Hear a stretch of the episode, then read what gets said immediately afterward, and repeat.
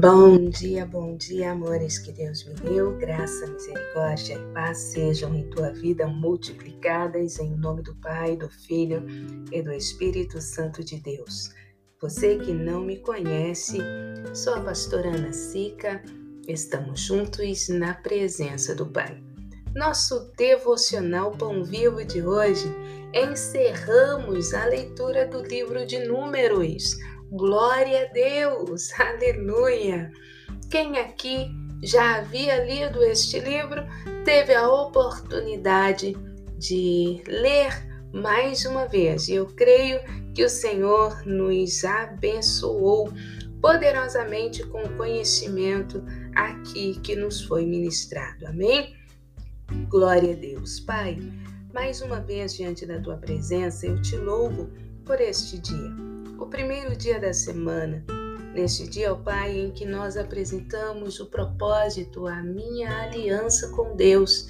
Que esta aliança seja fortalecida, que seja, ó Deus, cada dia mais, aleluia, reluzente, ó Pai, sobre a terra dos viventes.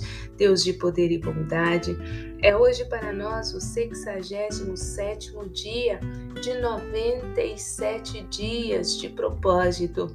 Fortaleça-nos, ó Pai, e continue nos direcionando para que possamos entrar na terra que o Senhor nos tem prometido.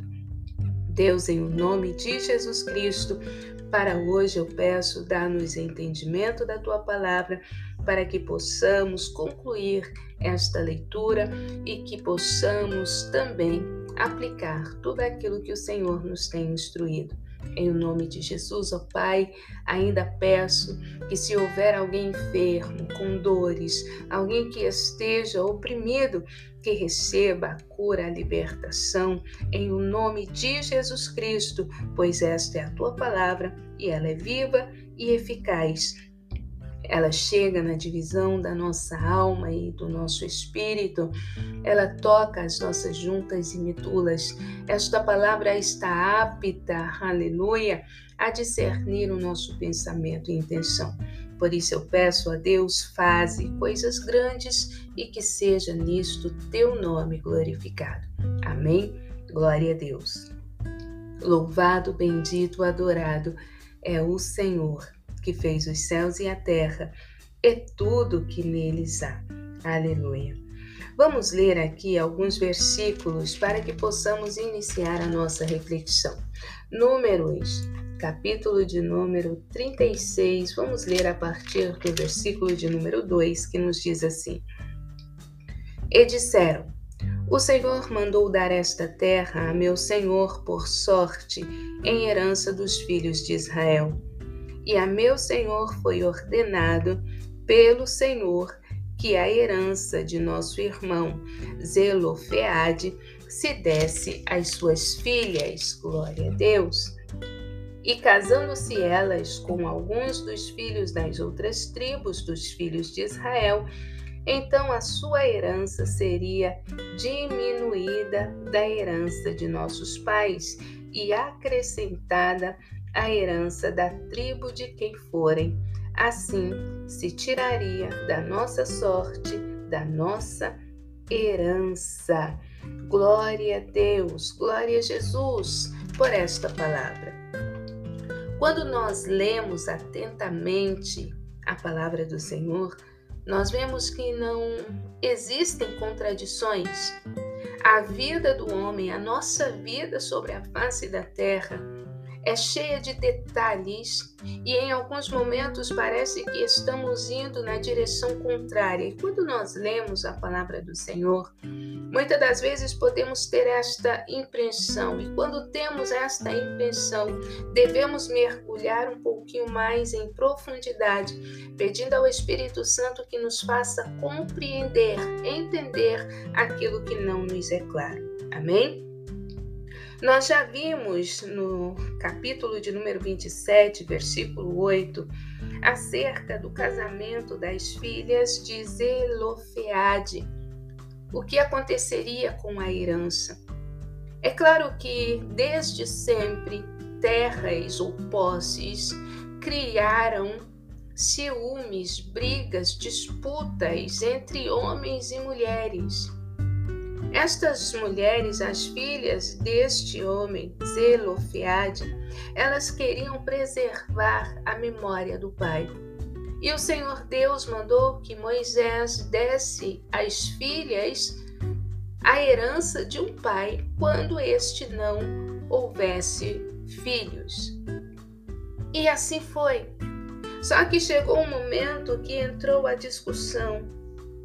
Estas mulheres casando com alguém de outra, com um homem de outra tribo, nós vamos ficar mais pobres daquela parte da herança que nos pertencia. Por isso, o Senhor, maravilhoso, bondoso, cuidadoso, ele estabeleceu alguns critérios para que fossem seguidos e todos tivessem os seus direitos preservados. Amém? Nós vemos que a herança que era garantida somente a homens até este momento que nós lemos no capítulo 27 de Números, passou a ter ali um estatuto, foi estabelecido uma regra vinda de Deus porque Moisés fazia diante do Senhor, ele apresentava tudo aquilo que era necessário saber para que a nação fosse direcionada por Deus através dele. Moisés não estava com a pretensão de dirigir a nação, mas de ser instrumento de Deus para que a nação tomasse por herança a terra prometida.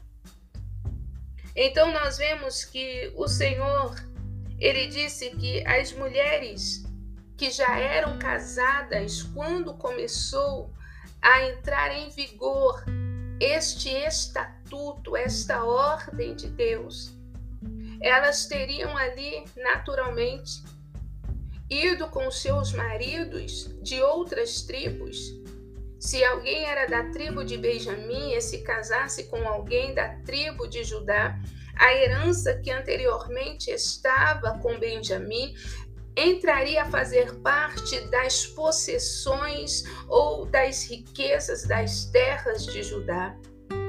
E para regulamentar isto, o Senhor disse: no ano do jubileu, ou seja, no quinquagésimo ano, deveria se tornar a terra que foi levada por aquela filha de Zelofeade para Judá, esta seria devolvida a Benjamim. Então o Senhor é um Deus justo. Ele estabeleceu um tempo caso as tribos fossem diferentes.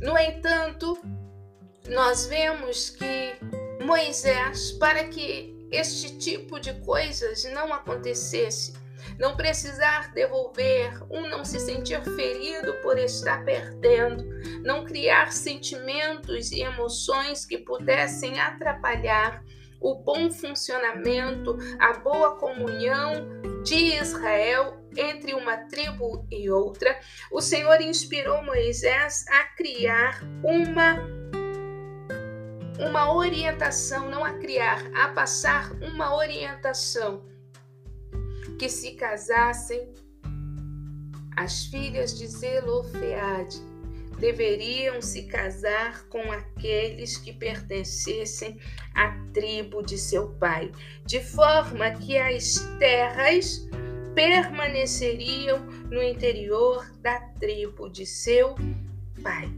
Glória a Deus, glória a Jesus. Muitas das vezes, como liderança, ou como pais, ou como empreendedores, nós somos chamados a, a resolver questões novas.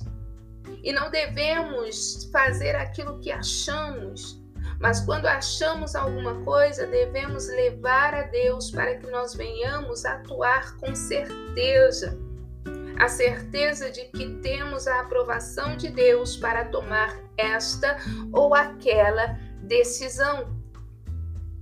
Estes 39 anos que cobre o livro de Números acerca das experiências de Israel, nos servem de exemplo, como nos ensina o apóstolo Paulo em 1 Coríntios, capítulo 10, do versículo 1 ao versículo 12. Este, cap... este livro, ele nos ensina, ele nos instrui acerca daquilo que não devemos fazer. Mas é claro, naturalmente, nós temos aqui muitas Glória a Deus, me fugiu a palavra. Nós temos muitas muitas situações em que nos ajuda a nos orientar acerca de problemas, de situações corriqueiras, coisas que acontecem no nosso dia a dia e nós não conseguimos administrar de forma eficaz e eficiente. Devemos olhar para a palavra do Senhor e entender que esta palavra ela é viva e existe uma razão pela qual o Senhor deixou aqui registrada. Nós vemos que o povo peregrinou. Foram, glória a Deus, 39 anos. Esta nova geração de israelitas estavam agora posicionados para tomar posse da vitória com isto, nós devemos nos lembrar que o decreto de Deus é superior a todo e qualquer decreto. Ele passa de geração em geração.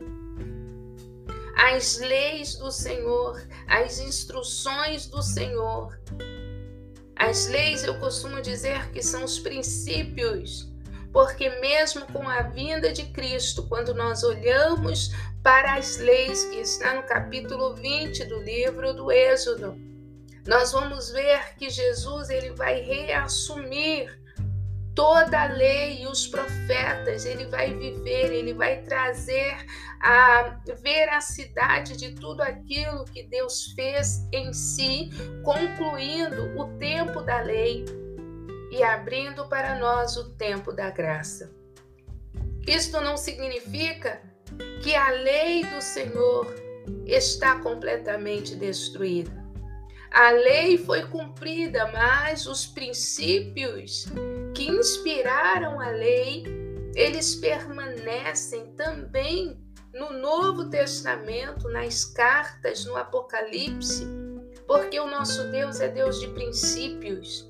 Todas as instruções e leis são baseadas no princípio da santidade de Deus. O tema central deste livro de Números é: sede santos, porque eu sou santo. Nós não podemos falar de salvação nós não podemos falar de céu, nós não podemos falar de Deus Pai, Deus Filho, Deus Espírito Santo, sem falar de santidade, sem falar de obediência, sem falar de renúncia, sem falar de entrega. Deus cuida da parte espiritual e física do seu povo. Nós vemos isto em toda a trajetória da humanidade. Mas é a nós o dever de cuidar da parte emocional, para que todo o cuidado espiritual e físico que Deus tem para conosco possa se tornar concreto segundo o desejo do coração de Deus para as nossas vidas. Então eu te convido a partir de hoje, em nome de Jesus Cristo, lembre-se que o nosso Deus é Deus de princípios e todos os seus mandamentos, todas as suas leis, todas as suas instruções trazem pronta de um princípio de Deus, o qual ele deseja que seja, que esteja impresso em nós. Nós precisamos imprimir, nós precisamos desenhar, nós precisamos fazer com que os princípios de Deus fiquem gravados na tábua das nossas emoções, assim como na tábua da nossa razão. Pai, em nome de Jesus, eu te louvo, eu te exalto, na beleza da tua santidade, porque o Senhor é bom e a tua benignidade dura para sempre. Obrigada, Senhor, por nos curar, por nos sarar. Obrigada, Espírito Santo, por nos ajudar a caminhar na direção dos propósitos de Deus para as nossas vidas. Trabalha, Senhor, nesta casa, neste lar, nesta família, que este primeiro dia da semana seja um dia de vitória. Eu abençoe em nome de Jesus os teus relacionamentos, sentimentos e emoções. Se você está ligando na terra neste momento, se você crê que o Senhor pode fazer, então confesse neste dia. Eu abençoo os meus relacionamentos, sentimentos e emoções em nome de Jesus. Pai, eu faço esta oração juntamente com os teus filhos e filhas, crendo na tua resposta. Amém. Glória a Deus. O Senhor te abençoe, te guarde e te impulsione na direção de daqueles propósitos que ele tem para a tua vida. Amém? Eu amo a tua existência. Tenha uma ótima semana.